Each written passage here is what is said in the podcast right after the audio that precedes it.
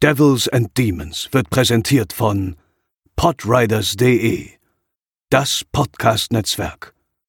Diese Episode wird präsentiert von Deadline, das Filmmagazin, die Fachzeitschrift für Horror, Thriller und Suspense. Jetzt im Kiosk oder online unter deadline-magazin.de.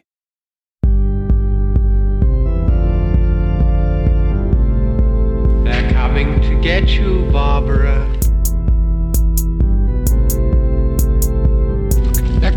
For you.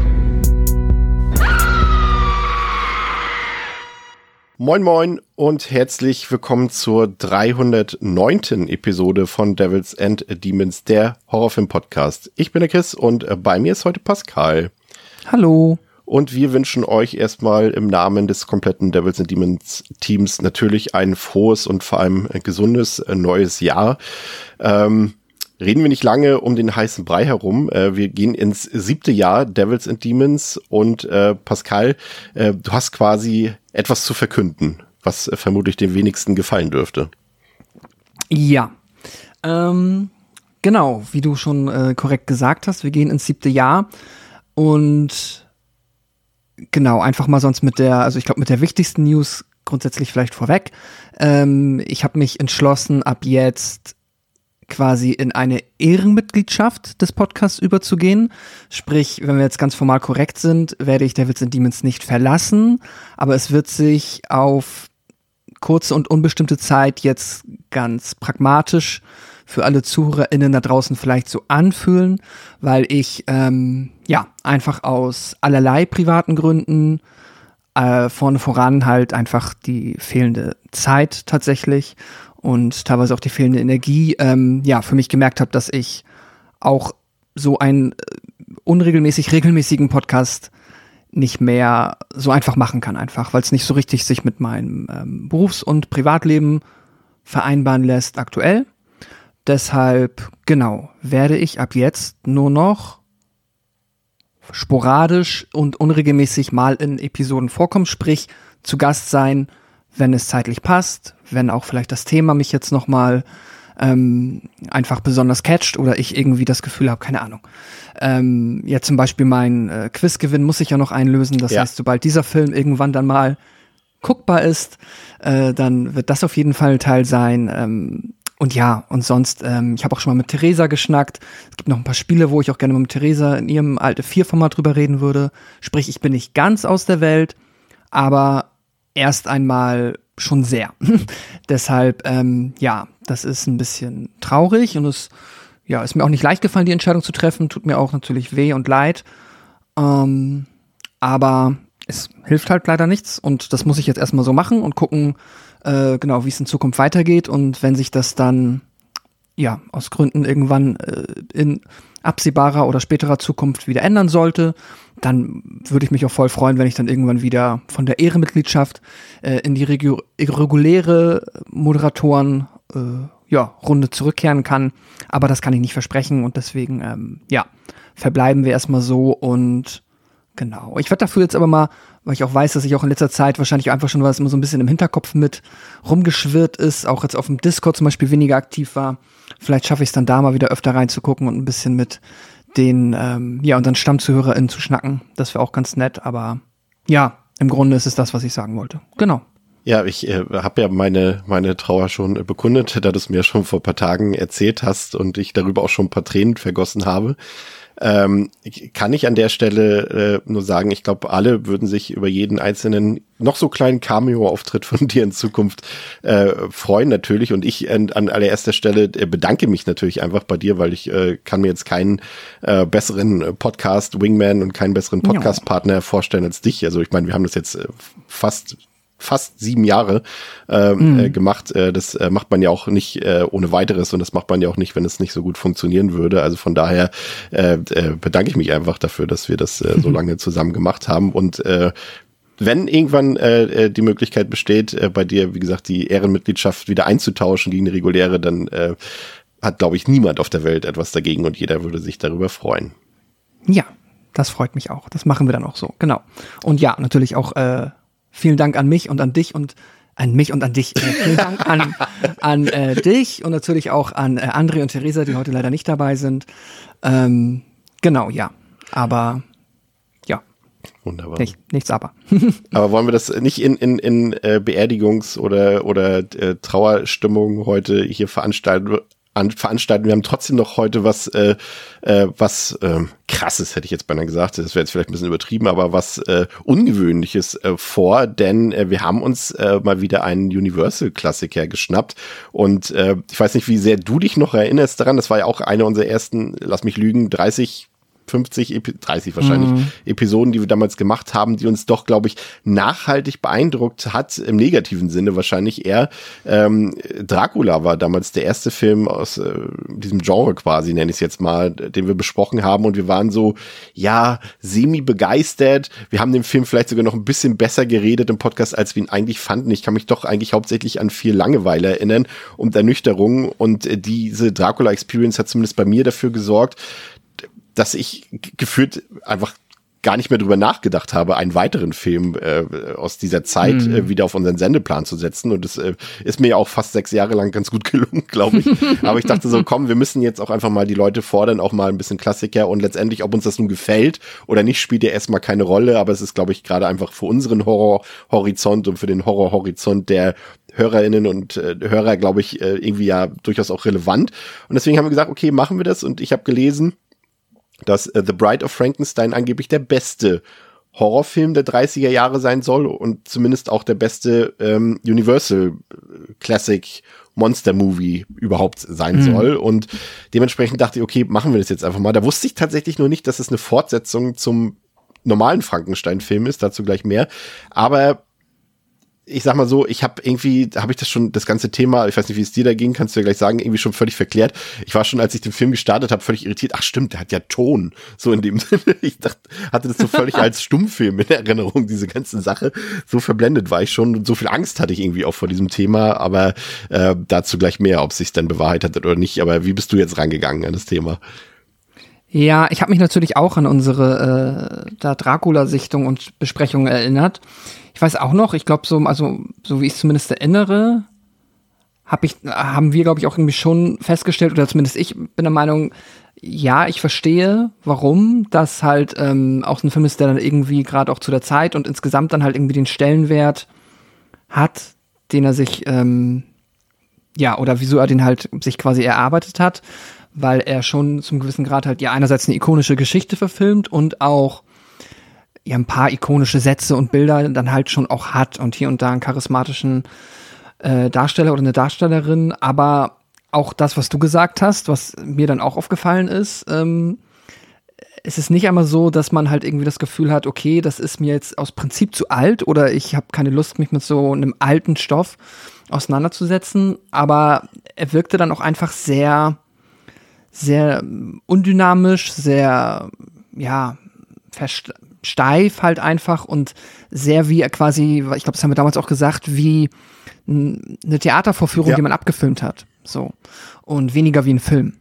Und genau, deswegen, da hatte ich jetzt natürlich auch so ein bisschen die Sorge, dass ähm, das vielleicht jetzt hier bei den Frankenstein-Filmen auch so sein kann. Ähm, hatte aber auch schon gehört, dass gerade Brighter Frankenstein da auf jeden Fall noch mal irgendwo wohl herausstechen soll. Und ein paar Jahre sind ja auch dazwischen. Und ich meine, gut, wenn so eine Technologie und auch so eine Kunstform viel mehr halt gerade noch so in den ähm, ja, Kinderschuhen steckt, in den ersten Jahren passiert ja auch viel. Deswegen war ich auf jeden Fall mal gespannt, wie sehr sich dieser Film jetzt von den 31er Dracula unterscheiden wird. Ich habe hab mir selbst schon ein bisschen die Angst genommen vorgestern, als ich mir dann, nachdem ich gelesen habe, dass Bride of Frankenstein quasi äh, ein Sequel ist äh, zu, zu Frankenstein. Ich, ich sage jetzt Frankenstein, ich deutsche es jetzt mal ein, ich jetzt mal so, wie du das okay. immer machst. ähm, und habe mir das Original mal angesehen und äh, das hat doch ein bisschen für Erleichterung bei mir gesorgt. Ich, und ich dachte, es liegt dann vielleicht sogar vielleicht einfach an den Leuten, die den Film gemacht haben. Einfach, dass äh, auf der einen Seite Dracula doch irgendwie wirklich sehr altbacken wirkt und Frankenstein im Gegensatz dazu wirklich sehr modern wirkt. Da hast du auf einmal so eine dynamische Kamera bei, die Settings sehen, die Kulissen sehen einfach ein bisschen toller und hochwertiger aus und, und der ganze Film hatte einfach deutlich mehr Pep und Schwung und, und mehr mhm. Unterhaltung als Dracula. Und da dachte ich schon so, okay, ich weiß, wo das Ganze hinführen wird und ich habe schon eine Vorahnung davon, warum jetzt The Bride of Frankenstein wahrscheinlich äh, so gut sein wird, weil es auch wieder derselbe Regisseur ist. Und da war ich schon echt ein bisschen erleichtert. Aber wie gesagt, ich war, musste mir den dann doch ein bisschen angucken. Ähm, weil ich dachte so, okay, wenn das jetzt tatsächlich eine Fortsetzung ist, ich wusste jetzt auch nicht, in welcher Form eine Fortsetzung, inwiefern darauf jetzt eingegangen wird, das werde ich dann ähm, gleich nochmal erzählen, aber das hatte mich schon ein bisschen erleichtert und äh, wir schauen dann jetzt mal, wie die Umsetzung war. Aber bevor wir das tun, gehen wir noch ganz kurz in die Werbepause. Ein frohes und gesundes neues Jahr wünschen euch natürlich auch unsere Partner von Holy. Und ich weiß nicht, wie das bei euch ist. Also, ne, das ist natürlich auch ein altes Klischee, dass man sich äh, zum Jahreswechsel irgendwelche Vorsätze vornimmt, was man irgendwie besser oder anders machen will oder weniger machen will oder mehr machen will im neuen Jahr. Ähm, bei mir ist es in diesem Jahr tatsächlich wieder ein bisschen äh, äh fitter werden zu Jahresbeginn, weil eben die letzten Monate doch, das habe ich ein bisschen schleifen lassen, ein bisschen viel genascht vielleicht, auch an Weihnachten vielleicht ein bisschen viel geschlemmt und da will ich mich auf jeden Fall jetzt wieder auf den Home-Trainer setzen und ein bisschen Radfahren. Und bei mir war es immer so, wenn ich früher versucht habe, ein bisschen abzunehmen, ein bisschen fitter zu werden, da hat das irgendwie anfangs nicht so ganz geklappt, weil ich eben trotzdem alte Gewohnheiten beibehalten habe, eben zum Beispiel zuckerhaltige Getränke getrunken habe. Und ich habe dann irgendwann aufgehört damit. Und äh, seitdem ist es eigentlich viel einfacher und geht viel schneller wieder fitter und äh, gesünder zu leben und äh, sportlicher zu leben. Und ähm, da helfen natürlich zuckerfreie Getränke, wie sie auch unser Partner Holy im Angebot hat, sei es Holy Hydration, sei es der Holy Ice Tea oder eben die Holy Energy Drinks. Ähm, die sind zuckerfrei und haben nur ganz wenige Kalorien und unterstützen euch dabei, gesünder zu leben, vielleicht sportlicher zu leben, fitter zu leben. Und da haben wir, falls ihr davon noch nie was probiert habt, noch nie was von gehört habt äh, oder jetzt nach der, ja, wiederholten Werbung bei uns gedacht hat, komm, jetzt probier's doch mal aus. Da haben wir für Neukunden was im Angebot und zwar das Starter-Set Deluxe zum Durchprobieren für 49,99 Euro, womit ihr fast 30 Prozent spart und das noch vor dem Code. Also ihr könnt in unseren Shownotes nach wie vor unsere Codes finden für Neukunden und Bestandskunden. Für Neukunden passt das hier noch perfekt, dann kriegt ihr nochmal einen Rabatt oben drauf. Also probiert das mal aus, da bekommt ihr die 14er Box Holy Energy, die 14er Probierbox Ice Tea, die 12er Probierbox Holy Hydration und noch einen Shaker mit dazu. Also von daher passt das doch perfekt für Neueinsteiger. Es gibt auch noch einen Starter-Set Duo mit zwei Probierboxen drin und einem Shaker. Also probiert euch doch da mal durch. Im Endeffekt habt ihr da was von, ihr lebt gesünder damit, könnt vielleicht ein bisschen fitter werden, natürlich in Kombination mit Sport und vor allem, es schmeckt halt auch noch verdammt gut und das auch ohne Zucker. Also von daher, schaut doch da mal rein und habt ein gutes, gesundes, frohes neues Jahr mit Holy. Ja, The Bride of Frankenstein aus dem Jahre 1935 ist ein Film von Universal Pictures, äh, das Studio, was eben damals für diese äh, Monsterfilme verantwortlich war. Es ist ein amerikanischer Film, hat auf Letterboxd eine, äh, und das hat mich dann auch schon ein bisschen schon wieder, hat mir auch wieder erst ein bisschen Angst gemacht, weil ich dachte, okay, der Film hat eine 4 von 5. Das ist halt echt äh, viel für einen Horrorfilm, wie ihr ja auch da draußen wisst. Ähm, so hohe Wertungen haben wir eigentlich doch wirklich ganz selten. Und da dachte ich schon so, okay, das wird, hoffentlich wird das nicht wieder so ein Ding, was nur ich nicht verstehe. Und auch auf der IMDb hat der Film eine 7,8 von 10, also ist schon ordentlich was. Ähm, der Film kam am 6. Mai 1935 in die amerikanischen Kinos. In Deutschland kam der Film gar nicht in die Kinos, sondern zeigte seine Premiere am 4. Juni 1970 ähm, im Fernsehen tatsächlich. Ähm, das hat den Grund, dass der Film eben in Deutschland gar nicht aufgeführt wurde, da die Universal 1933 in Deutschland, also der, der Ableger der Deutsche von Universal in Deutschland geschlossen wurde, nach der Machtübernahme der Nazis und ähm, die waren eben nicht so gut auf die Universal zu sprechen, auch aufgrund der Aufführung damals von der Remarque-Adaption von Im Westen nichts Neues, da äh, waren Hitler und seine Männer so, ja, eben gar nicht gut auf Universal zu sprechen. Es war auch irgendwie der Film äh, Das Testament äh, von Dr. Mabuse äh, war auch bereits fertig und war startklar und den hat zum Beispiel Joseph Goebbels dann auch äh, hierzulande einkassiert und verbieten lassen. Also deshalb äh, lief der Film tatsächlich äh, dann in Deutschland gar nicht, erst eben 1970 als Fernsehpremiere. Und der Film hat 400.000 Dollar gekostet. Das klingt jetzt erstmal gar nicht so viel, ist aber zum Beispiel im Vergleich zum Original Frankenstein eine Verdopplung des Budgets. Wenn ihr den Film sehen wollt, ähm, gibt es mehrere Möglichkeiten. Es äh, kommt jetzt ganz frisch eine äh, Ultra-HD-Box von Universal raus mit den ganzen Monster-Filmen, aber es gibt auch äh, viele gute ältere Universal Monster-Boxen auf Blu-ray und auf DVD, gibt's auch digital. Ich persönlich wer ein bisschen äh, into the deep beim Thema Frankenstein gehen will, äh, dem kann ich die äh, Box von Pleon, die Frankenstein-Box, die Frankenstein Collection empfehlen. Ist sehr, sehr gut, auch mit vielen Texten dazu und vielen Gimmicks dazu und auch der Romanvorlage von Mary Shelley. Ähm, da bekommt man das volle Paket. Der Film läuft 75 Minuten. Das ist die heute bekannte Schnittfassung. Es gab aber auch eine 90-minütige Schnittfassung, die jedoch nach Testscreenings dann ähm, gekürzt wurde. Also der ursprüngliche Director's Cut ähm, des Regisseurs äh, war, acht, war 87 Minuten lang, glaube ich, oder 90 Minuten lang. Ähm, aber es wurden dann diverse Kürzungen eingenommen, weil der Regisseur, darauf komme ich später noch zu sprechen, sich, sag mal, ein paar Exzesse geleistet hat äh, bei der Produktion, so ein paar Szenen eingebaut hat, die doch äh, durchaus äh, mutig waren und die rausgeschnitten werden mussten, so äh, teilweise aber auch so banale Sachen, wie das zum Beispiel der äh, Ausschnitt der Hauptdarstellerin Elsa äh, Lanchester, dass der vielleicht ein bisschen zu präsent war und, und äh, zu offenherzig und dass dann ein paar Szenen rausgeschnitten werden mussten. Es wurde auch der Body Count reduziert. Es gab ursprünglich 21 äh, äh, Kills quasi im Film, wurde dann auf 10 reduziert. Also äh, ja, aber da ist nichts mehr von zu retten gewesen. Also man kann diese Version sich auch heutzutage nirgendwo anders mehr ansehen. Eine Content Note, Pascal, ist mir jetzt eigentlich nicht großartig eingefallen, wenn man so will ähm, weiß ich nicht, ob man es so interpretieren kann, aber letztendlich äh, begeht Frankenstein ja am Ende des Films, mhm. auf eine andere noch mit reinzieht, aber eine Art Suizid, das könnte man vielleicht hier erwähnen, ja. aber sonst ist mir jetzt eigentlich nichts aufgefallen, was wir hier erwähnen müssten. Ja, würde ich mitgehen. Wunderbar. Der Bodycount beträgt, wie gesagt, 10. In Sachen Brutalität und Grusel ja, was soll man da sagen, ist halt ein Film von 1935. Ich finde jetzt in Sachen Brutalität, für 1935 war er wahrscheinlich gewalttätig, der Film. Ich würde aus heutiger Sicht ihm noch mit Hängen und Würgen eine 1 von 5 geben, weil es eben Gewalt im Film gibt. Grusel, ja, ja, bleibt mir jetzt auch nichts anderes übrig, als eine 1 von 5 zu geben. Er hat halt ein paar atmosphärische Bilder, die in Schwarz-Weiß natürlich nochmal vielleicht ein bisschen spooky wirken können, aber wie gesagt, mhm. aufgrund der Zeit von damals, ähm, es ist jetzt nicht die Qualität, die ich heute in dem Film sehe, dass er jetzt gruselig ist. Drücken wir es mal so aus. Ja. Nee, das ähm, würde ich auch beides, äh, würde ich bei beiden mitgehen. Habe auch das Gefühl, aber das kann auch hm, verschoben sein, also dass der Film vielleicht weniger als andere oder als auch zum Beispiel explizit Dracula, dass es dem Film weniger wichtig war, explizit gruselig zu sein. Aber ja. das weiß ich nicht. Ja, aber ich habe zumindest das Gefühl, dass ich habe.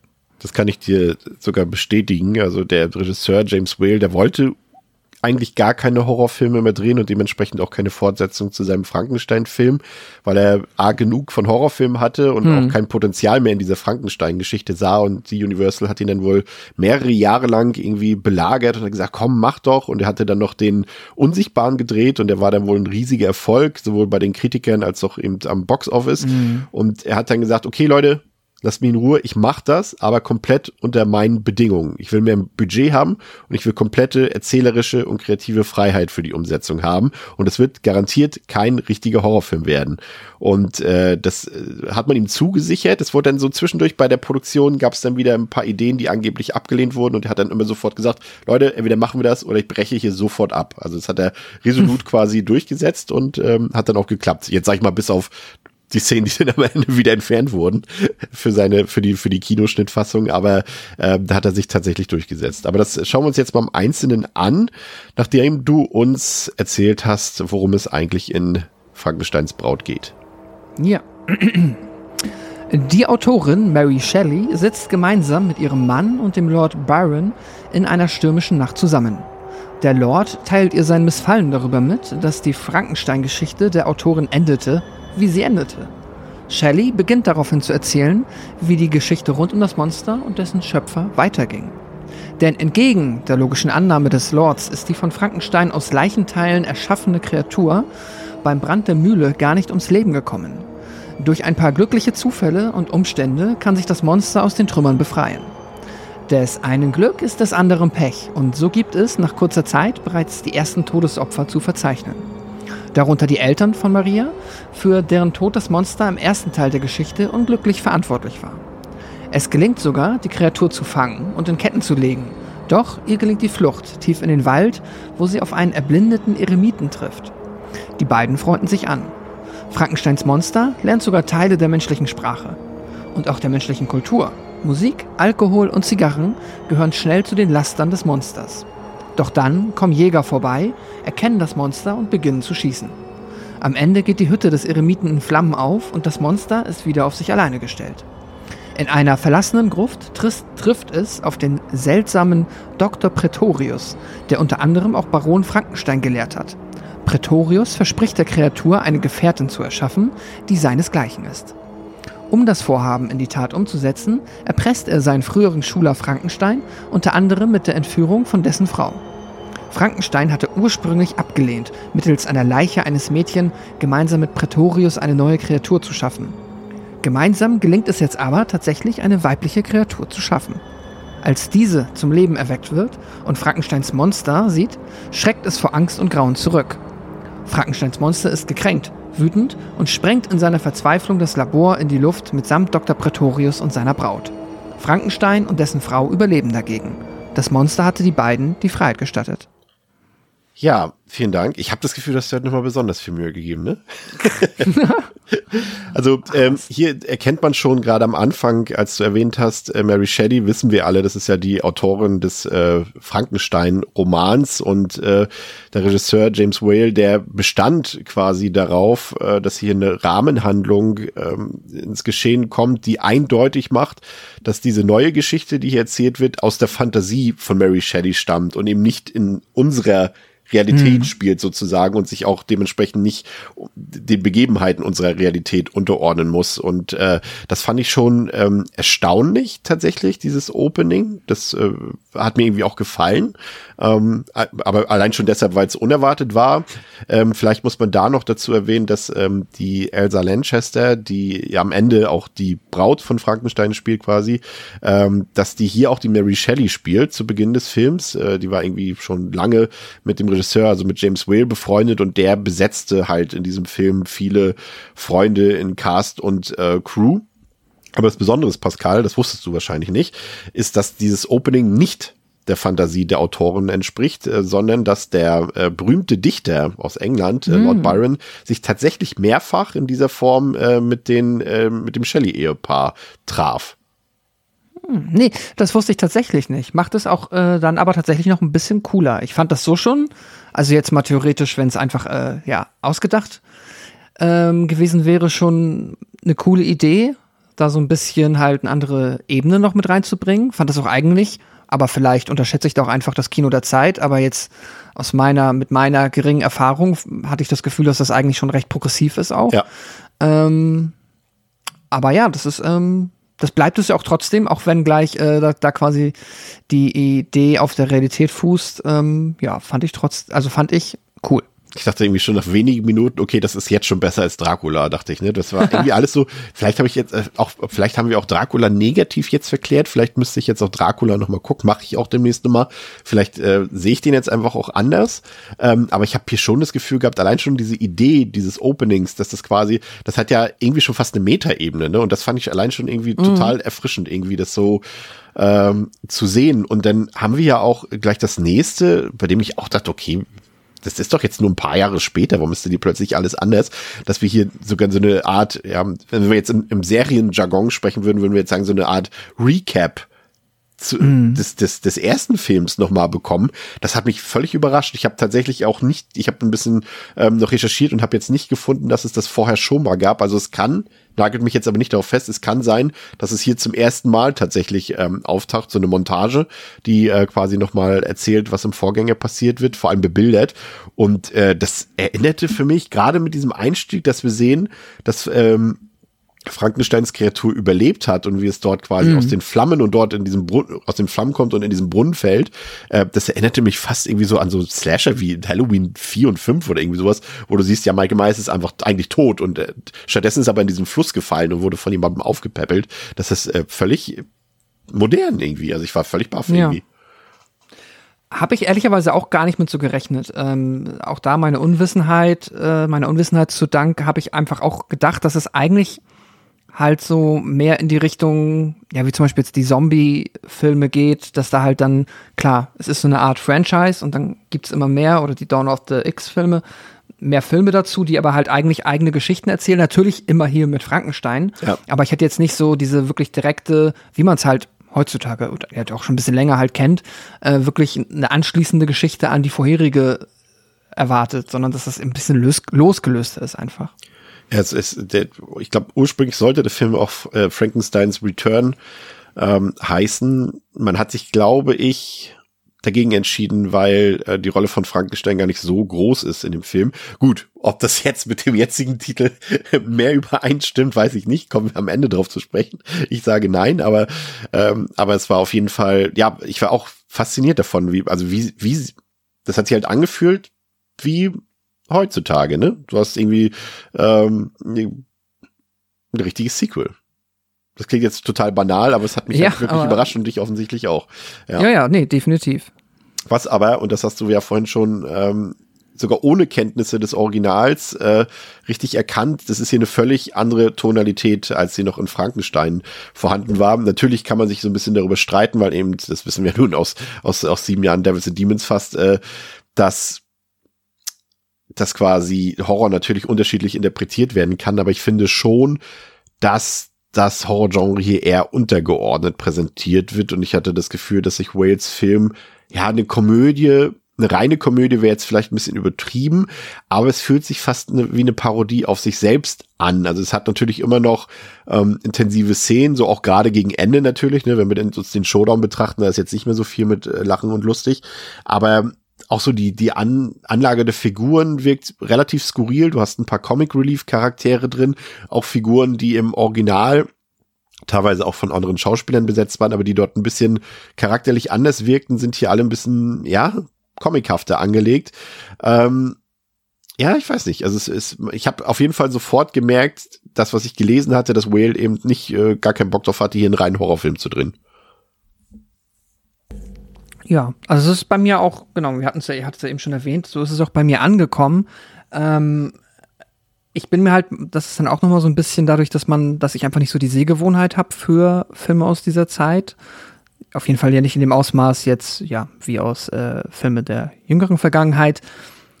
War ich am Anfang noch so ein bisschen, hm, ich die, ich habe jetzt den Namen der Figur nicht mehr im Kopf, aber es gibt die ähm, eine Frau, die immer sehr so Comic Relief Mini. ist, eine ältere Dame, Mini, genau. Ähm, und da war ich mir jetzt nicht sicher, ob das, ich meine, auch damals einfach, es ist halt wie es ist, so, so lange haben die Menschen damals halt auch dann in der Regel noch nicht vor der Kamera gestanden und äh, wurden ja auch dann bezüglich Schauspiel eher fürs Theater trainiert in der Regel. Deswegen war ich mir erstmal nicht so sicher, ob quasi den Humor, den ich jetzt da in ihrer Performance erkenne, ob der unfreiwillig ist, weil irgendwie overacted oder halt ähm, ja einfach überspitzt gespielt ist ähm, oder ja ganz bewusst halt so sein sollte. Aber das hat sich dann für mich so im Laufe des Films schon rauskristallisiert, dass der Film auf jeden Fall ähm, ja humorvoller sein möchte und das versucht und auch dann mit zum Beispiel so einer Performance wie von, ähm, ja, wie die Figur Mini, äh, das dann auch für mich stellenweise gut geschafft hat. Also klar ist das jetzt nicht, ne, es ist äh, natürlich eine ganz andere Art von so komödiantischer Ebene, als jetzt, wie man es, ich wiederhole mich halt, äh, heutzutage äh, kennt, aber trotzdem ähm, so ein paar, ich nenne es jetzt mal Gags oder einfach lustig gespielte Passagen sind schon, haben mich schon amüsiert. Ich sag's mal so. Gehe ich vollkommen mit. Das, äh, äh, wie gesagt, man muss sich erst so ein bisschen da als äh, zuschauende Person so ein bisschen eingrooven, finde ich, weil wie gesagt, ich wusste das nicht, als ich den Film geguckt habe ähm, oder als ich ihn gestartet habe, dass das in diese Richtung geht. Und äh, hatte wie gesagt ja gelesen, dass es einer der besten oder der beste Horrorfilm der 30er Jahre sein soll. Und dementsprechend habe ich eigentlich auch richtigen Horror erwartet, aber ähm, es war dann irgendwie doch komplett was anderes und es fühlte sich irgendwie ähm, unabhängig davon, ob das jetzt funktioniert oder so, aber es wirkt auf jeden Fall sehr, sehr frisch und originell irgendwie, gerade entgegen meiner Erwartungshaltung. Und was mir auch richtig gut gefallen hat, das war allerdings bei Frankenstein, also beim Vorgänger auch schon ähnlich, hier aber nochmal ähm, deutlich drüber ist einfach die, die Ausstattung des Films. Also ich muss sagen, also der Film wurde ja bis auf die Szenen im Dorf ähm, komplett im Studio gedreht und ich muss sagen, das waren tolle Kostüme, ähm, der Film wirkte auch, und das ist, glaube ich, auch so ein Problem, was, was Dracula damals hatte, dass er halt zu wenig Settings hatte. Und hier sind wirklich relativ viele Kulissen aufgebaut, unterschiedliche Kulissen aufgebaut.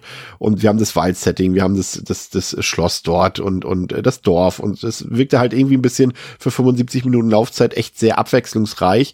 Und es ist halt auch gut inszeniert. Ne? Also ich habe das war, wie gesagt, die Leute können uns jetzt hier auch gerne für, für Kulturbanausen erklären, weil wir so wenig Ahnung von dieser Zeit haben oder von der, von der Cineastik zu der Zeit. Aber die, die Kamera wirkte so dynamisch. Die war relativ viel in Bewegung, fand ich. Da waren tolle Kameraeinstellungen dabei. Auch zum Beispiel am Ende ähm, wurde viel mit, mit Kameraperspektiven und Winkeln auch gespielt. Das hatte ich so alles irgendwie nicht erwartet, weil du hast es schon gesagt, ne? man ist so diese Theaterinszenierung äh, gewöhnt.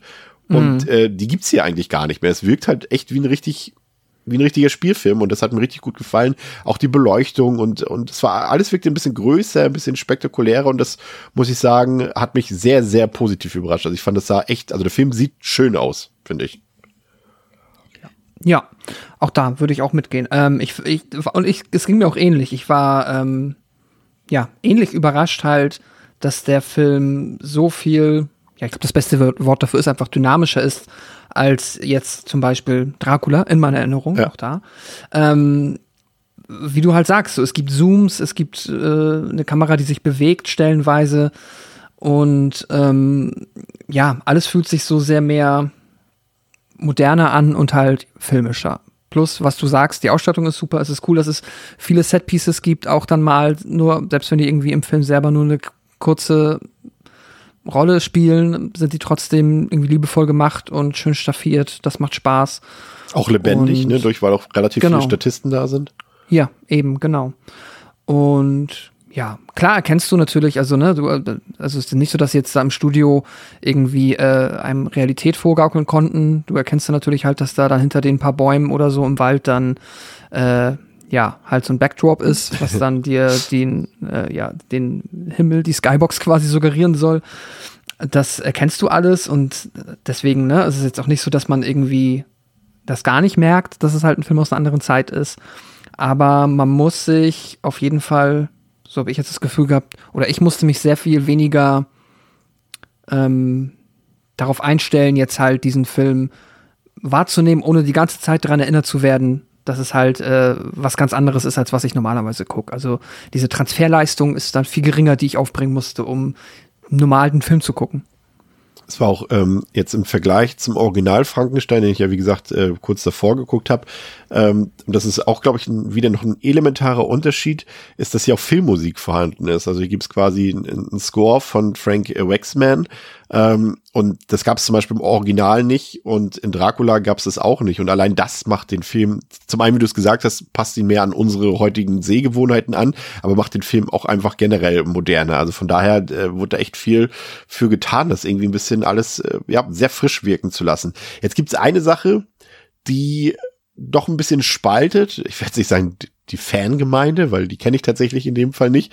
Aber wenn man so ein bisschen die, die Rezeption des Films liest, wird zumindest über diesen Aspekt sehr viel diskutiert, dass Frankenstein Monster hier quasi spricht. Das gab es in der Romanvorlage auch von Mary Shelley. Dort ähm, gibt es aber, ich habe es nicht gelesen, äh, spricht ähm, das Monster aber einen intelligenteren Text. Hier ist es im Film auch vorhanden, aber ein bisschen rudimentärer. Also es gibt die Meinung von Boris Karloff, also dem, dem berühmten Darsteller von, vom Monster, dazu, der meinte, dass es jetzt, äh, würde die Figur, das Mysterium der Figur eher ins Lächerliche ziehen. Ich fand es eigentlich besser, dass die Figur gar nicht gesprochen hat. Das wirkt einfach ein bisschen gruseliger, ein bisschen schauriger. Ähm, ich würde ihm insofern auch recht geben. Das wirkt auf mich auch ein bisschen deplatziert, jetzt für meinen subjektiven Geschmack, weil ich auch ähm, so diese schnelle Entwicklung der, der Figur von Frankensteins Monster nicht so ganz nachvollziehen konnte. Und es wurde dann auch ein bisschen, ja, ich sag mal, reden und sprechen ist das eine und auch dasselbe. Aber dass die Figur quasi dann anfängt, auch Zigarre zu rauchen, äh, Wein zu trinken und irgendwie Reaktionen auf Musik zu zeigen. Hm. Ja, frisch und originell und auch wieder komplett against my expectations, aber ich, das hat mir nicht so ganz gefallen. Das war mir dann so, sag mal, für mich als Horrorfan war das ein bisschen zu viel des Guten. Ja, ich habe damit auch gefremdelt und ich finde es aber ganz spannend, äh, da irgendwie so nachträglich drüber nachzudenken, weil es ist halt, es ist so ein unfairer Vergleich, weil ich natürlich jetzt, also mich hat das so ein bisschen, naja, an Filme wie E.T. halt irgendwie erinnert. So halt dieses, äh, erstmal das Monster, Fish out of water, kommt dann halt erstmal in eine Situation, wo es auf jemanden trifft, das äh, nicht direkt irgendwie anti ist, weil ja, der Eremit ist ja blind und äh, ist erstmal froh, dass da jemand ist, der mit ihm abhängt, was ja auch irgendwie voll süß ist. Also das ist grundsätzlich super nett. Aber ähm, ja, dadurch, dass er dann halt dieses ähm, Trope bedient, dass er dann halt so ein bisschen, ja, wie ein Alien anfängt, halt so die ersten Menschensachen zu machen und ein paar Sätze zu sagen, aber halt, ja, nicht so gekonnt. Und das ist, ähm, hat mich dann halt an so viele Filme erinnert, die dann ja für mich schon noch, weil ich mit dem Monster etwas anderes verbinde, hat das für mich nicht so gut zusammengepasst, als in dem Sinne, weil ich halt ich hätte den Vorgänger ehrlicherweise auch mal gucken sollen. Das wäre wahrscheinlich ganz praktisch gewesen. Aber auch äh, mit der Geschichte und halt das Monster von Frankenstein ist für mich halt schon, wenn es jetzt nicht wirklich irgendwie eine, ähm, eine Spoof-Komödie ist, halt ein, ein furchterregendes Monster zum gewissen Grad. Auch wenn ich weiß, dass es in der Geschichte ja auch der Twist ist, dass das Monster per se nicht unbedingt böse ist. Ja. Aber es ist irgendwie zumindest ähm, Furchterregend sollte es sein. Genau, halt, es ist ne? furchterregend, genau. Und das geht halt so ein bisschen flöten, aber auch dadurch, dass ich dann halt im Kopf diese Vergleiche anstelle. Aber das Gemeine ist dann natürlich halt, das ist ja, als der Film rauskam, gab es das ja gar nicht so. Es gab ja noch gar kein IT e oder irgendetwas, womit man das hätte vergleichen können. Deswegen, ähm, ja, vielleicht tatsächlich für diese Art von Film oder halt auch vielleicht für dieses Trope wegbereitend und damals wahrscheinlich vielleicht auch super ja, frisch und modern und hat dann vielleicht Leute äh, komplett begeistert. Aber jetzt halt, ja, so aus meiner Sicht von heute bin ich damit auch nicht so richtig warm geworden. Fand das dann so ein bisschen. Ich meine, am Ende für mich geht's dann auf, wenn das dann halt irgendwie zum Finale kommt und das Monster dann sich von der guten Seite zeigt und dann auch was sagen darf dazu, wirkt es halt noch mal ein bisschen menschlicher. Das finde ich dann in dem Moment ganz nett, aber ja, dieser Part halt in der Hütte mit dem Eremiten, das ja, hat mir ja, da habe ich auch ein bisschen mit gefremdelt, halt einfach, weil dann die Figur nicht mehr sich so so richtig angefühlt hat für mich. Es war so ein bisschen so, als würde er, würde Michael Myers auf einmal sprechen, so in der Art. Ja, genau. Ähm, ja, Boris Karloff ähm, brilliert hier wieder in äh, der Rolle der Kreatur. Karloff ist ja quasi, ich würde sagen, neben Bella Lugosi ähm, wahrscheinlich die prägende Schauspielfigur dieser Zeit in diesem Genre gewesen. Das war im Vorgänger, also im Original Frankenstein, war das damals bereits seine 81. Schauspielrolle, die er eingenommen hat. Und erst diese hatte ihn dann äh, weltberühmt gemacht oder schlagartig weltberühmt gemacht. Und äh, diese imposante Erscheinung, die er dort hat, äh, ähm, ist natürlich auch durch ein paar Tricks entstanden, also seine Größe zum Beispiel. Ähm, so entstanden, dass Karloff quasi in seine eigenen Schuhe geschlüpft ist und dann aber mit den Schuhen in sogenannte Zementierhandschuhe ähm, gegangen ist, äh, die ihn dann quasi 10, 15 Zentimeter größer gemacht haben und der Rest wurde dann eben über Kameraperspektiven gelöst. Ähm, es ist auf jeden Fall übermittelt, dass es eine ziemlich große Belastung war, in diesem Kostüm und vor allem auch in der Maske äh, zu arbeiten. Also er musste sich wirklich auch äh, zwischen den Szenen immer wieder länger ausruhen. Es gab sogar einen extra angefertigten Liegestuhl, mit dem er sich quasi in Kostüm und in den Schuhen dort quasi ausruhen konnte. Er hat ähm, teilweise, nee, was heißt teilweise, hat fast zehn Kilo abgenommen, allein durch Schwitzen in dem Kostüm. Also es ist, glaube ich, schon gar nicht so einfach, wie man sich das heutzutage vorstellt. Aber an dieser Stelle, Pascal, ähm, auch wieder eine Sache, die ich äh, auf jeden Fall loben muss, jetzt in Kombination aus dem Vorgänger, aber auch aus diesem Film, ist es wirklich tolle Make-up, muss ich sagen. Also dafür war der ähm, Chef-Make-up-Artist von Universal, Jack Pierce, verantwortlich. Äh, er hat dann hier quasi den Look von Frankensteins Monster noch mal ein bisschen ähm, an den Entwicklungen der Geschichte angepasst. Also quasi, äh, es gab ja diese Verbrennung, die wir am Anfang sehen durch das Feuer dort von der von der äh, im Flammen stehenden Mühle und äh, das hat er quasi jetzt in den Look von Frankensteins Kreatur so ein bisschen eingearbeitet. Ich muss sagen, so gerade auch also es wirkt schon sehr schön und sehr modern irgendwie. Ne? Also ich würde, also ich, wenn ich das gucke, würde ich nie sagen, oh Gott, das sieht ja aus heutiger Sicht billig aus oder sowas. Also ich finde, das mhm. ist sehr glaubhaftes Make-up, sehr glaubhaftes Kostüm und das hat, muss ich sagen, also es hat mich zu keiner Zeit irgendwie aus der Immersion rausgerissen irgendwie, weil ich fand, das war, also das sieht, könntest du heute problemlos, also in Schwarz-Weiß wirkt es natürlich noch mal ein bisschen ähm, weniger offensichtlich, glaube ich, als ja. wenn es jetzt in Farbe wäre, aber ich fand das richtig gut. Fand ich auch. Also ich glaube auch, äh, natürlich macht das einen großen Unterschied wahrscheinlich, dass du da, es ist halt, ja, einfacher oder altert besser sozusagen, dadurch, dass es, ähm, ja, dass es halt im, im Schwarz-Weißen mehr oder weniger halt verstecken kannst oder dann zumindest, ja, wahrscheinlich einfacher ähm, was Glaubwürdiges produzieren kannst. Aber ich, da ist ja äh, komplett legitim und damals halt auch anders gar nicht umzusetzen gewesen und es funktioniert gut. Ja, eben. Ich finde auch, ähm, das sieht aus, als wäre das Monster, also es sieht glaubhaft so aus, als wäre es einfach so, wie es aussieht. Also sprich nicht, als ob es jetzt irgendwie eine Maske ist. So. Ja, kein Mann im Suit oder im Kostüm. Genau. Ist, ne? Ja, ja. finde ich auch. Und das ist cool. Und halt dann trotzdem noch, äh, ja, offensichtlich in der Lage, ausdrucksstark zu Schauspielern in diesem Kostüm. Es ist, ja, super. Ja. Und auch, auch schon vorweggenommen, ich fand auch, wie gesagt, den Look und äh, das, das, also ja, den kompletten Look von Maske über Kostüm äh, von, von der Bride auch richtig, richtig klasse. Also ich glaube, das hat einfach auch dazu beigetragen, dass diese Figuren, also beide, einfach auch so ikonisch geworden sind, weil die halt einfach auch richtig, mm. richtig cool aussehen. Ne? Also das ist schon, ähm, hat alles äh, Hand und Fuß. Äh, für viele Leute ist bis heute vor allem nachhaltig in Erinnerung geblieben, diese, ja, in dem Fall muss man ja fast sagen, eher kurzlebige Freundschaft äh, zwischen der Kreatur und dem ähm, blinden Eremiten dort im Wald, weil eben das eine Thematik in den Mittelpunkt gestellt hat, die gar nicht so häufig zu sehen war zur damaligen Zeit eben diese Außenseiterposition, die diese beiden Figuren ja in der Gesellschaft haben. Sie stellen ja quasi, also in der ja, wie sagt man, in der, in der Gesellschaft stellen sie ja beide dasselbe da, ne? Die Kreatur, alle äh, haben Angst vor ihr, niemand will mit ihr mhm. was zu tun haben und auch der Eremit äh, hat zum einen diese Behinderung, die er hat, aber zum einen auch dieses Einsiedlerleben dort und keiner will mit ihm was zu tun haben und alle Leute denken, ah, vielleicht ist das auch ein, ein Verbrecher oder sonst was und äh, gerade das, das so darzustellen, dass das, äh, wie sagt man, dass das eben ähm, kritisch gesehen wird, dass diese Figuren so angesehen werden von der Gesellschaft.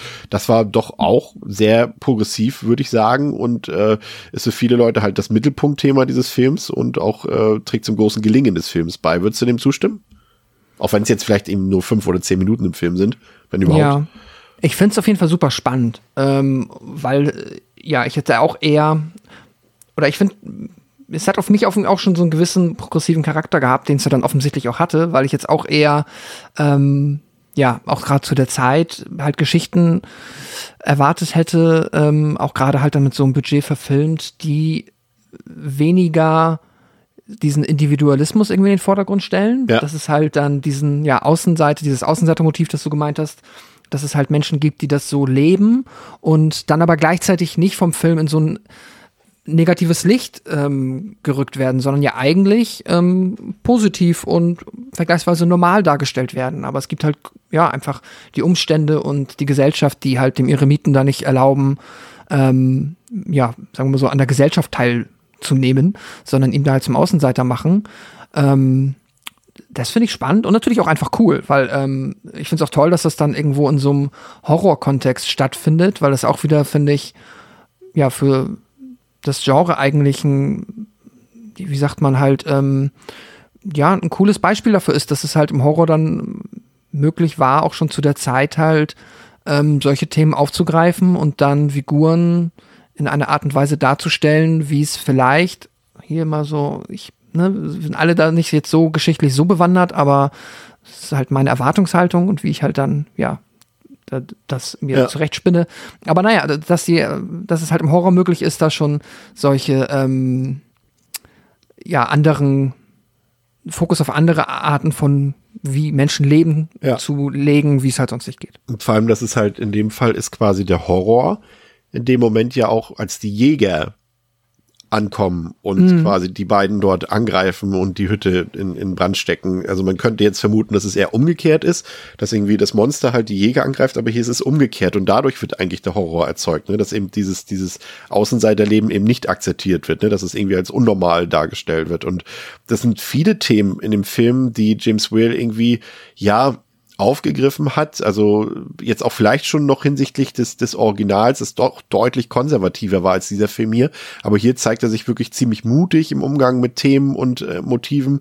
So äh, bekommt man auch ein Gefühl dafür. Also, also das ist jetzt auch kein Geheimnis gewesen, auch damals nicht, dass äh, James Whale Ich habe es nicht genau rausgefunden. Also ich glaube, den Beschreibungen nach war er bisexuell. Also war, also homosexuell war auf jeden Fall, aber ich meine rausgelesen zu haben, dass es eigentlich eine Bisexualität war, die er hatte. Ähm, aber dass das auch in vielen Szenen durchkommt tatsächlich, dass da ein homoerotische ja, Darstellungen drin sind, mindestens im Unterton, dass ihm auch der quasi die, die männlichen, also die zwischenmenschlichen Beziehungen der männlichen Figuren untereinander viel wichtiger waren als irgendwie die Darstellung der angeblich heteronormativen Beziehungen, die dort gezeigt wurden. Also teilweise wurden ja die hetero Konstrukte dort fast schon so ein bisschen im Film der Lächerlichkeit preisgegeben, wie sie dort dargestellt wurden. Und er hat das unterschwellig, oder fast unterschwellig ist Quatsch, also vielleicht damals haben die Leute das nicht so richtig mitbekommen. Heute sieht man es eigentlich fast auf den ersten Blick, äh, wenn man den Film sieht. Ähm, hat er schon ganz klar äh, Mut bewiesen bei seiner Darstellung, muss ich mhm. sagen. Ne? Also es ist jetzt doch, also ich finde, nicht, dass das irgendwie besonders, wie sagt man, im Verborgenen gehalten wird, was er hiermit aussagen wollte teilweise. Ne? Also wie gesagt, gerade so auch diese, diese Beziehung zwischen ähm, dem, dem Eremiten und, und Frankenstein, das Monster ist das schon relativ offensichtlich, aber es ist nicht die einzige Offensichtlichkeit dort. Ja. Ja, auch, kann ja auch Teil, Teil des Motivs sein, dass es auch vielleicht ein Grund ist, warum, oder einfach noch dazu gehört, dass halt die Figur dann von Eremit halt zum Außenseiter geworden ist, weil ja. es nicht in die Gesellschaft gepasst hat. Und ja, was du sagst, ist ja auch immer so ein bisschen, ähm, oder erinnert mich an, ist eigentlich schon ein Meme, dass man immer, wenn es jetzt auch so darum geht, wie man Figuren in der Geschichte beschreibt und in der Vergangenheit und ganz oft bei Menschen, ähm, bei, ja, ob es jetzt äh, Frauen oder Männer sind, halt, die offensichtlich in einer romantischen Beziehung waren, in einer homosexuellen romantischen Beziehung, dass man immer gesagt hat, oh ja, das waren sehr gute Freunde. Ja, ja, ja. Die ja, haben sehr, sehr viel genau. Zeit miteinander verbracht und äh, ja, und die waren Mitbewohner. Und äh, das ist, finde ich, äh, weiß ich nicht, lässt sich hier vielleicht so ein bisschen übertragen und ich könnte mir vorstellen, dass äh, das auch dann damals vielleicht äh, größtenteils so interpretiert wurde. Ja. Ähm, und man, ja, dann, dass das so Motive sind im Film, die halt erst äh, im Laufe der Zeit dann offensichtlicher geworden sind. Ja, Religionskritik ähm, fand auch statt, auch wenig unterschwellig. Ein bisschen was wurde da auf jeden Fall dann nachträglich noch zensiert oder musste ein bisschen um, äh, umgedreht werden. Ähm, da fallen auch ein paar Zitate, zum Beispiel irgendwie, ja, äh, folgen Sie dem Ruf der Natur oder halt Gott, wenn Sie lieber Bibelgeschichten folgen. Und äh, das Monster ist ja in einer Szene auch auf dem Friedhof und stößt dort irgendwie ein paar heilige Statuen um. Ursprünglich sollte das sogar, glaube ich, eine, eine Jesus-Statue sein. Das hat man dann geändert und irgendeine andere heilige Figur dort genommen. Ähm, und, und zwischenzeitlich wird ja Frankensteins Kreatur auch wieder in Gefangenschaft genommen und wird dort auch so ein bisschen wie Jesus quasi gekreuzigt, dort aufgehängt und so weiter und so fort. Und äh, da sind schon ein paar Sachen drin, die doch schon sehr eindeutig sind und bei denen ich auch wirklich erstaunt war, dass sie dann auch wirklich so im Film drin waren. Ne? Also klar, da hm. sind 15 Minuten rausgefallen. Wie gesagt, hier ein offenes Dekolleté und so weiter, hier und gut. Aber da sind halt trotzdem sehr viele Sachen drin geblieben, bei denen man denkt, so, okay, das hätte ich jetzt für 1935 nicht erwartet. So, ich meine, dass jetzt irgendwie die Nazis so einen Film nicht zeigen wollen, das ist mir schon klar, aber äh, hätte ich jetzt aber auch generell nicht so erwartet. Aber es gab ja auch, ähm, es kam ja, glaube ich, auch erst ein bisschen später. Da will ich jetzt aber auch nichts Falsches sagen. Ähm, gab es ja dann später diesen, wann kam denn diese, dieser, wie ist denn noch dieser Kodex, dieser Hollywood-Kodex, den sie später eingeführt haben, wo gewisse Sachen einfach nicht mehr gezeigt werden dürfen? Das weiß ich nicht. Ich dachte, das geht jetzt so Richtung Satanic Panic, aber gut, das ist 80s. Ähm.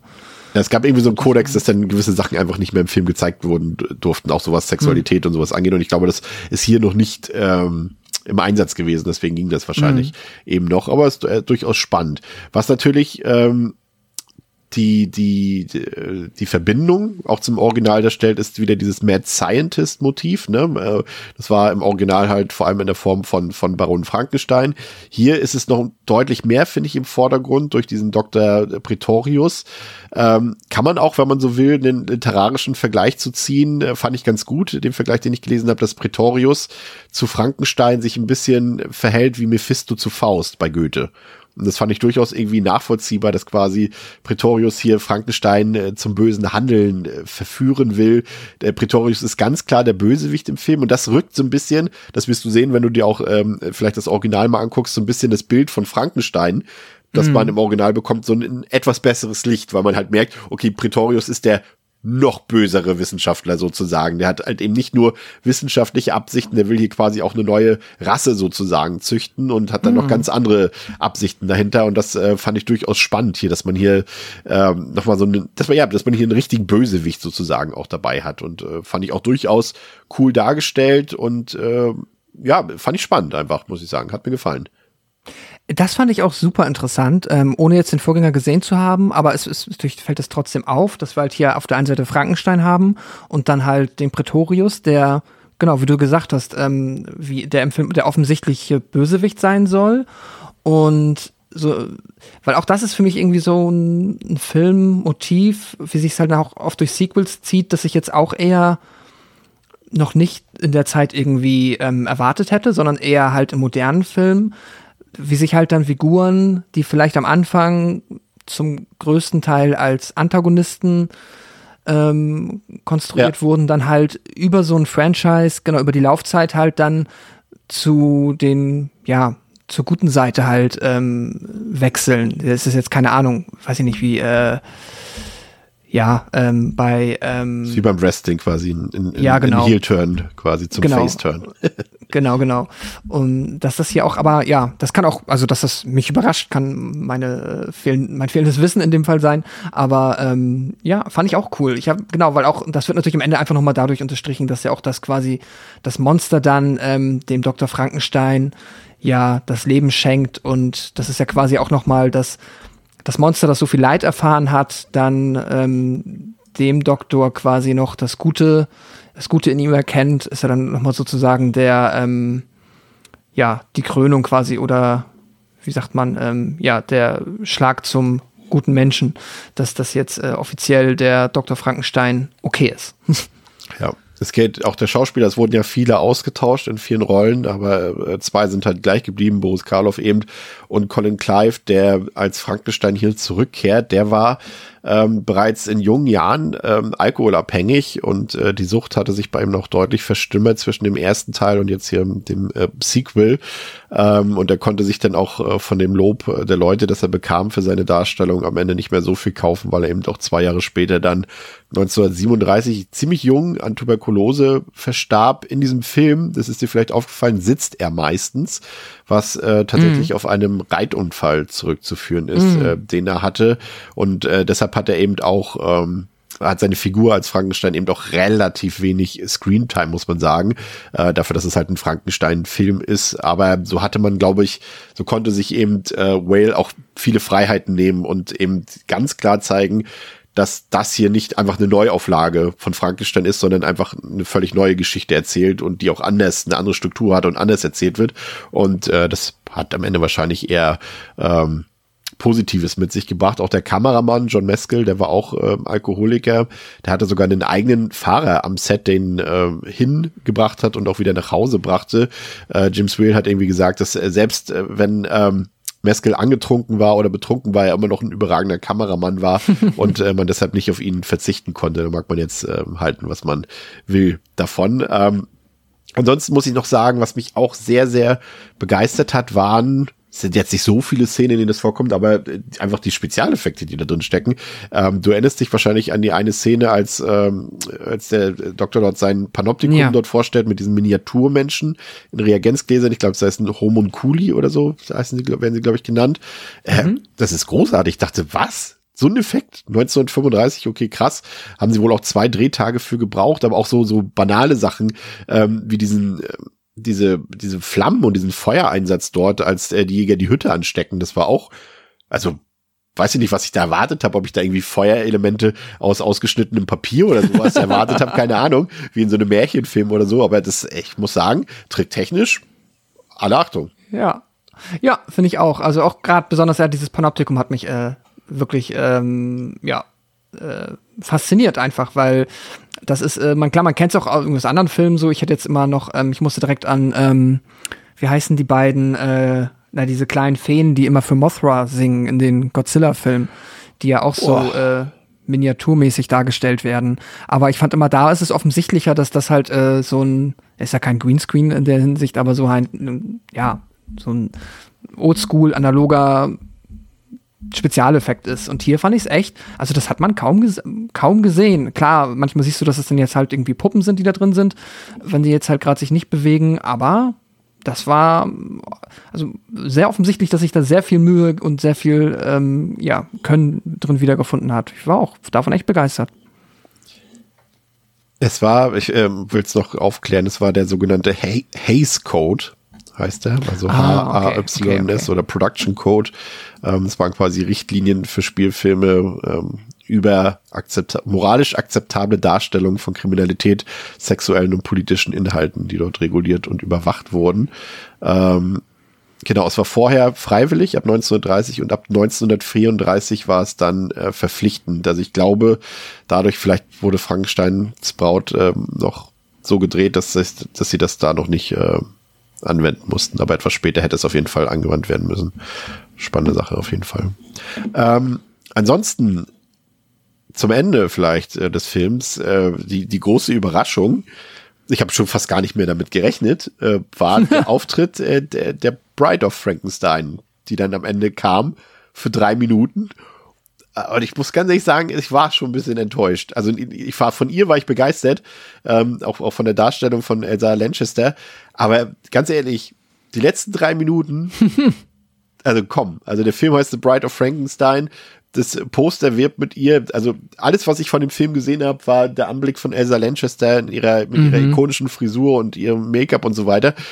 Also ganz ehrlich, war ein bisschen enttäuscht, dass es echt nur drei Minuten waren. Ne? Also das ähm, weiß ich nicht so recht. Also ich, also ich habe damit nicht gerechnet, dass es nur drei Minuten Screentime sind. Ich habe nicht damit gerechnet, dass es nur das Ende ist. Ich habe aber auch nicht mit äh, der Reaktion ihrer Figur gegenüber Frankensteins Kreatur gerechnet. Ich dachte tatsächlich, das endet. Also magst es vielleicht für lächerlich halten, ich weiß es nicht, aber ich dachte, da kommt eine Liebesgeschichte am Ende bei raus zwischen den beiden. Und das war es dann überhaupt nicht. Sie war, hat sich total erschrocken vor ihm und mochte das, sein Anblick überhaupt nicht, was natürlich wieder zu der Figur von Frankensteins Kreatur passt, dass eben, sehr, also ne, die Gesellschaft akzeptiert ihn nicht, alle erschrecken sich vor ihm, er wird ausgestoßen und selbst eine andere quasi äh, zusammengeflickte Figur, Kreatur, äh, kann seinen Anblick nicht ertragen. Das war irgendwie dann schon gleichzeitig wieder faszinierend, aber damit hatte ich tatsächlich nicht gerechnet. Wie gesagt, der Auftritt von ihr total ikonisch, ne? Wie gesagt, vollkommen gehe ich mit. Finde, sie sieht auch, äh, sie sieht ungeschminkt, als auch in, in dieser, also was heißt ungeschminkt, äh, in ihrer unmaskierten Rolle, als auch hier in ihrer F äh, Rolle als, als Bride äh, wirkt Elsa Lancaster wunderschön irgendwie auf mich ist ja auch bis heute, glaube ich, das einzige klassische weibliche Universal Monster, aber bei aller Begeisterung dafür, ich war einfach wirklich enttäuscht. Ich dachte, komm, das muss doch die Hauptfigur des Films sein, aber es war es einfach nicht. Wie, wie, wie, wie überrascht warst du? Bestimmt auch, oder? Ja, also ich hatte jetzt schon ich ein bisschen vorher davon äh, gelesen äh, in der Vorbereitung, dass das halt ein bisschen ja eigentlich schon, wie sagt man, unlautere Werbung ist, die vielleicht damals ja, für den Film gemacht wurde. Genau. Ähm, Wobei technisch natürlich gut, sie können sagen, nein, sie ist ja da. Ja. Und das ist sie auch, aber ja, ich hätte auch damit gerechnet, dass sie äh, wesentlich, wesentlich mehr Präsenz hat in der Geschichte und halt auch irgendwie, ja, einen größeren Einfluss auf die Geschichte, als da den ähm, ja, emotionalen äh, Schlag äh, auf das Monster quasi dann am Ende noch einmal zu haben. Sonst hat sie ja netto halt einfach nichts zum Film beizutragen. Außer dass sie, und da stimme ich dir ganz zu, halt ja einfach dieses fantastische Design hat. Und wirklich, also wer auch immer sich das damals ausgedacht hat, ihr diese ähm, topierten Haare so zu machen mit der äh, weißen Strähne, die dann so in diesen Wellen an der Seite hochlaufen. Ich meine, das, der Film wusste offensichtlich damals auch schon, dass das ziemlich cool aussieht, weil sie da ein paar Close-Ups drauf zeigen. So, guck mal, wie cool die Haare sind, ne? Und die so, ja, die sind cool. Und ist auch nicht ohne Grund ähm, ja eines der ähm, wahrscheinlich im Laufe der Zeit häufigsten und äh, regelmäßig aufgetragensten Halloween-Kostüme, ja. das man halt immer wieder gesehen hat, weil das sieht halt einfach fucking cool aus. Das ist ein richtig tolles Charakterdesign. Ähm, aber umso cooler wäre es natürlich gewesen, wenn man wenn das irgendwie im Film dann nicht nur in den letzten fünf Minuten passiert wäre. Naja, aber dafür hat dann immerhin der Rest des Films dann mit den anderen Ideen und kleinen Minigeschichten, die er erzählt hat, ähm, ja, immerhin das irgendwie ein bisschen teilweise vergessen gemacht. Also ich habe zwischenzeitlich auch einfach vergessen, dass ja. es per se darum geht. Ich wollte sagen, es hätte am Ende die, die Braut gar nicht mehr gebraucht eigentlich. Ja, genau. Ähm, aber naja, dann hat man zumindest, kann, kann sich da niemand beschweren, der den Film, der zumindest einmal sehen wollte, dass sie auch in dem Film auftaucht. Ja. Ja, und es war ursprünglich James Wales Intention, dass einfach alle sterben hier. Aber da hat das Studio dann doch gesagt, nee, nee, das müssen wir umschneiden. Und es gab dann am Ende zumindest für Frankenstein und äh, seine Frau Elisabeth äh, doch noch ein Happy End, eben aufgrund des äh, Drucks von Universal Pictures. Macht im Kontext irgendwie auch noch Sinn, weil eben äh, Frankensteins Kreatur äh, Elisabeths äh, quasi bedingungslose, unendliche Liebe zu Frankenstein erkannt hat und gesagt hat, das ist eigentlich das, das Schöne an euch Menschen, dass ihr lieben könnt, auch wenn ihr mich nicht lieben könnt, äh, ist das das, was euch irgendwie auszeichnet. Deswegen dürft ihr beide überleben, so okay, kann man vielleicht mitnehmen, aber ich hätte doch echt gerne auch ein bisschen die alternative, düstere, äh, bitterböse Variante von James Whale im Director's Cut gesehen. Wie fandst du das Ende?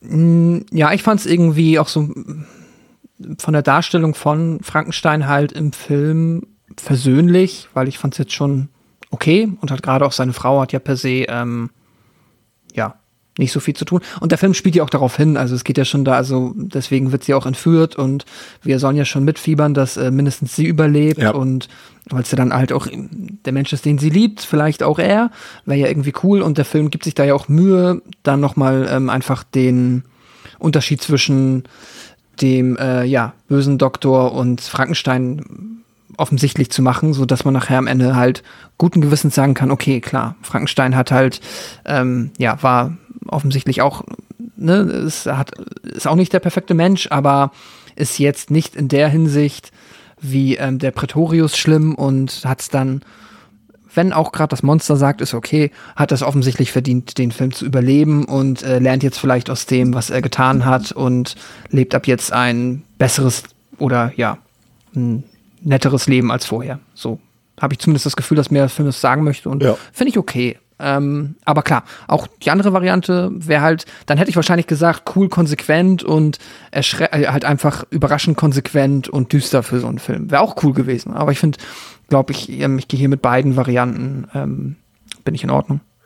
Ja, James Whale hat äh, The Bride of Frankenstein quasi gedreht. Wir haben es gehört, äh, weil ihm ein kreativer Freifahrtschein zugesichert wurde und den hat er komplett ausgespielt. Also es ist letztendlich ein guter Umstand oder gute Umstände, die hier zusammen gespielt haben. Es ist am Endeffekt irgendwie mehr Comedy oder mehr Parodie als reiner Horror äh, mehr äh, Humor, auch wenn er vielleicht jetzt nicht mehr ganz zeitgemäß ist, äh, als Grusel, aber er hat mutige Themen, er hat eine mutige Umsetzung.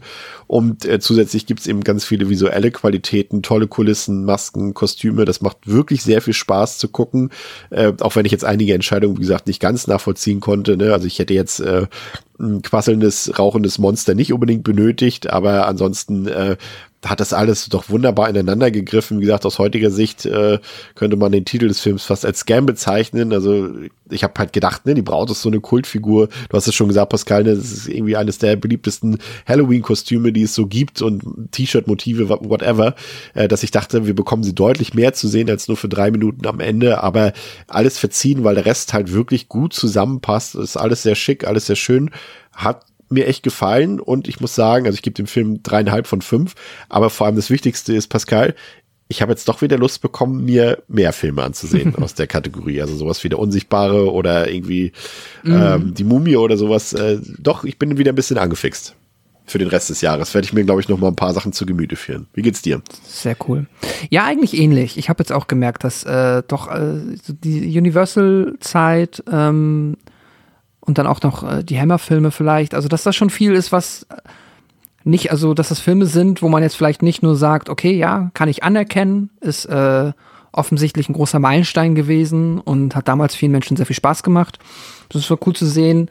Man ist jetzt auch nicht der einzige Schwarz-Weiß-Film, ja. so grob aus der Ära, wo man das schon mal gesehen hat, okay, klar, gibt's ja coole Filme. So. Ich wollte gerade sagen, ähm, fällt es auch gerade ein, ich hatte eine meiner tatsächlich einer meiner Lieblingsfilme ist ähm, M, eine Stadt sucht einen Mörder von Fritz hm. Lang und der ist ja auch wieder, glaube ich, 1931 oder 32 gewesen und der wirkt zum Beispiel auch, ich glaube, wir haben einfach mit Dracula, glaube ich, einfach einen schlechten Anfang gemacht, glaube ich. Mhm. Ja, es kann sehr gut sein, ja.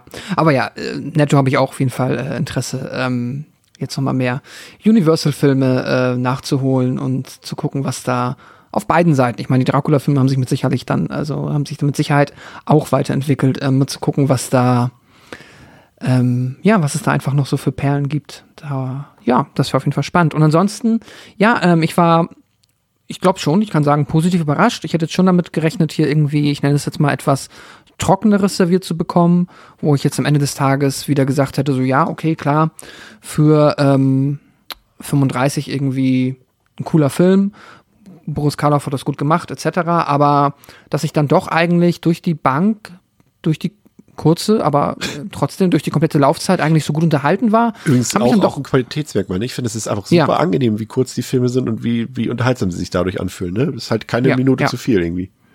Genau, 75 Minuten, das, ähm, ja eben, dadurch äh, sind keine krassen Längen irgendwie in dem Film. Ähm, erzählt eine kleine Geschichte, aber eine nette Geschichte mit wirklich teilweise beeindruckenden Spezialeffekten, super Ausstattung. Und ja, ich hatte wirklich Spaß mit dem Film, ähm, mehr als ich erwartet hätte und deswegen ist das super. Grundsätzlich klar, ne, das äh, weiß dann aber vermutlich auch jeder Mensch für sich selber. Ähm, wenn man jetzt sagt, okay, so mit einem etwas älteren Schwarz-Weiß-Film kann ich eh nichts anfangen, wirst du wahrscheinlich auch mit diesem Film nichts anfangen können. Das ist dann vermutlich einfach so. Ähm, aber wenn man Angst hat, dass das halt quasi einfach nur ein sehr, sehr trockener, sehr steifer Film ist, dann würde ich schon sagen, kann man sich das mal, ähm, kann man das mal ausprobieren, weil der da doch sehr viel, ja, habe ich ja eben schon gesagt, fühlt ja. sich sehr viel, äh, kommt man sehr viel leichter rein als äh, in andere Filme aus der Zeit. Und genau, ich habe mir am Ende tatsächlich vier von fünf Sternen gegeben, weil ich ihn so super sympathisch finde. Ähm, ja, und jetzt bin ich mal. Es gibt ja, glaube ich, noch einen dritten mit Boris Karloff. Also den Vorgänger möchte ich jetzt natürlich auch gucken. Warte mal, ich habe hier die Box direkt vor mir liegen. Hier ist noch drauf. Ähm, Frankensteins Sohn. Ja, ich glaube, das ist der, genau, das, das müsste der dritte sein, wo Boris Karloff ihn spielt. Es gibt aber auch noch Frankenstein, was ist hier drin? Kehrt wieder. Nee, genau, der nächste Film ist Frankensteins Sohn 1939, genau. Genau. Dann gibt es noch also, Frankenstein kehrt wieder, Frankenstein trifft den Wolfsmensch, den will ich auch noch sehen. Hier Wolfman. Ja, ja. Ja, Deswegen ähm, gibt es noch ein paar andere. Frankensteins Haus, Draculas Haus, da spielt auch Frankenstein eine Rolle. Mal schauen. Ich werde da zumindest auf Letterboxd äh, von berichten, wen das interessiert. was es da noch so zu sehen gibt. Ja, äh, wunderbar, vielen Dank. Ähm, bin auch sehr, also sehr überrascht, äh, dass du den auch, also nicht, ich bin nicht überrascht, dass du den auch gut fandest, ich bin überrascht, dass wir ihn gut fanden, weil er halt gut ist. Ähm, ja. Ansonsten soll ich noch ausrichten von der lieben Theresa, dass die äh, vier Folge diesen Monat etwas später erscheint. Und ich wollte euch noch einen kurzen Ausblick auf nächste Woche geben. Da sprechen wir über einen weiteren Klassiker, aber diesmal aus den 70er Jahren, nämlich über Invasion of the Body Snatchers. Und ansonsten ähm, bleibt mir nur Danke zu sagen bei euch fürs Zuhören. Und äh, bei dir, Pascal, es war mir ja. wie immer eine Ehre, mit dir zu podcasten. Äh, es war mir immer eine große Freude, das mit dir zu machen. Äh, vielen Dank dafür. Und ich gebe dir jetzt einfach mal die letzten Worte an unsere Hörerschaft ja. und sag schon mal ciao, ciao. Ja, äh, danke, Chris. Ähm ja, äh, auch von mir natürlich nochmal äh, vielen Dank an alle ZuhörerInnen. Und wie gesagt, ich bin nicht aus der Welt und wenn noch mal gucken, wenn jetzt irgendwie in naher Zukunft, wäre natürlich auch schön gewesen, wenn wir jetzt irgendwie heute alle zu viert da gewesen wären, aber das hat sich halt nicht ergeben. Aber wenn sich das jetzt in absehbarer Zukunft noch ergibt und ich habe jetzt auch, ne, es ist halt einfach, es ist, ich, es, es gibt keinen Grund, warum ich irgendwie, also ne, es ist nicht der fehlende Spaß oder dass ich nicht ähm, grundsätzlich Interesse am Thema hätte oder Lust darauf hätte, aber es sind halt dann einfach private Umstände, aber trotzdem schauen wir mal, dass wenn wir jetzt in ja die nächsten Wochen oder was auch immer ja. nochmal zu viert aufnehmen, dass ich da auf jeden Fall auch nochmal sehr gerne dabei bin und auch dann in Zukunft immer wenn es passt, immer wenn es sich ähm, ergibt, äh, bin ich sehr gerne dabei und auch wenn sowas jetzt wie Fantasy Filmfest, wenn das irgendwie für mich einfach passt, dann ähm, würde ich mich auch sehr freuen, dann komme ich da auch gerne mit. Ähm, ne, also man wird mich auf jeden Fall, denke ich, hier nochmal ähm, immer mal wieder hören, aber ich weiß halt einfach nicht wann. Und ich weiß nicht wie oft, aber das ähm, werden wir dann quasi zusammen rausfinden. Mhm. Aber ähm, damit das halt gut funktioniert, erstmal der Wechsel in die Ehrenmitgliedschaft und ja. Wir spielen jetzt nicht, wir spielen jetzt nicht One Moment in Time ein dafür. So schlimm ist es nicht. Nein, genau. Ja, das war's. Wunderbar. Bis zum nächsten Mal. Ciao, ciao. Und nicht traurig sein.